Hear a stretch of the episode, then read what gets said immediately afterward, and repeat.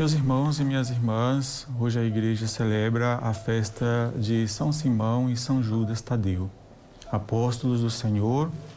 Quando fazemos memória dos apóstolos, vem à nossa mente as imagens de personagens sérios que eh, respiram santidade através de todos os poros.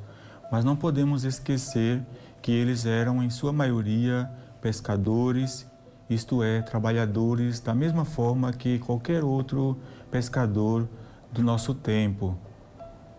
Eram homens que, tiver, que tiravam do mar o sustento para as suas vidas diárias.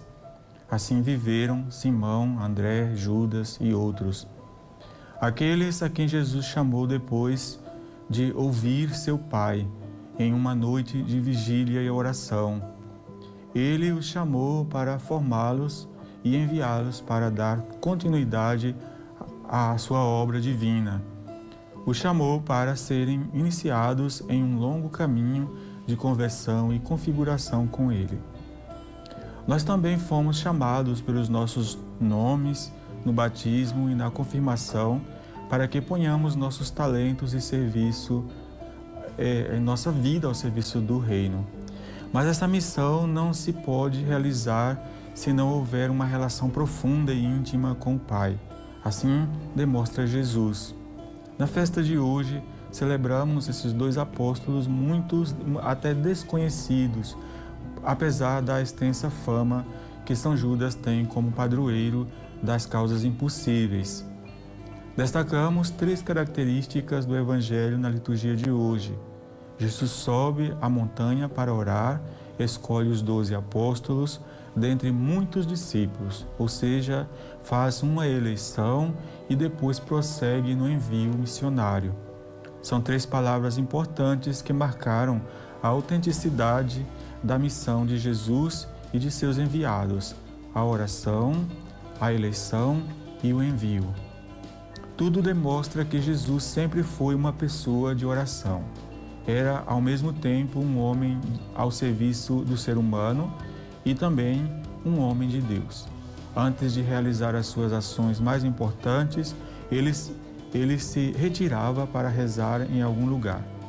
Rezar antes de começar um trabalho é um bom costume recomendado por muitos santos e cultivado por muitos cristãos, mesmo que seja feito de modo simples. Assim se expressa a confiança na proteção de Deus ao iniciar um empreendimento. De fato, ele abençoa e sustenta toda a boa obra humana. Mas como saber com claridade se uma obra é realmente boa? Ela é boa se estiver de acordo com o plano salvífico de Deus, mas não é algo que sabemos por completo e é por isso que antes de iniciar algo importante, os santos rezavam por muito tempo e buscavam ser iluminados através da oração. A eleição dos apóstolos é, é um dos momentos centrais na história do cristianismo. Quase ninguém se dá conta disso, mas aqueles poucos homens normais foram a primeira chama que mais tarde se converteu no fogo que fez arder o mundo eleger e chamar, é, é, é, escolher e chamar foi uma importante lição de Jesus para a igreja, mas este serviço é hoje esquecido por muitos.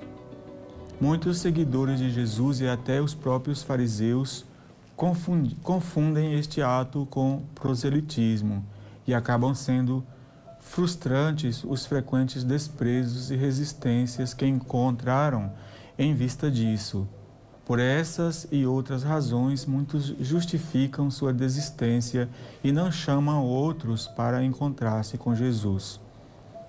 E que mais chama a atenção sobre a forma que Jesus escolhe seus apóstolos é a eleição. É, ele não foca na votação e não depende da opinião de ninguém ele reconhece o coração de quem escolhe. Não apresenta prós e contras, mas acredita que cada um é capaz de fazer o que ele pede. Isso é uma grande lição para nós. Mas uma coisa é certa: ele consulta o próprio Pai, pois ele também é seu enviado e realiza toda a sua vontade. Então, que hoje, na festa de São Judas Tadeu e de São Simão, possamos nos é, é, agarrar, nos segurar no Evangelho e pedir que aquilo que a gente considera impossível também possa se tornar possível através da nossa fé. Que o Senhor nos ajude, nos proteja e realize todas aquelas vontades que só Deus pode realizar, que é o que a gente acha que para nós é impossível e São Judas Tadeu, ele intercede por nós.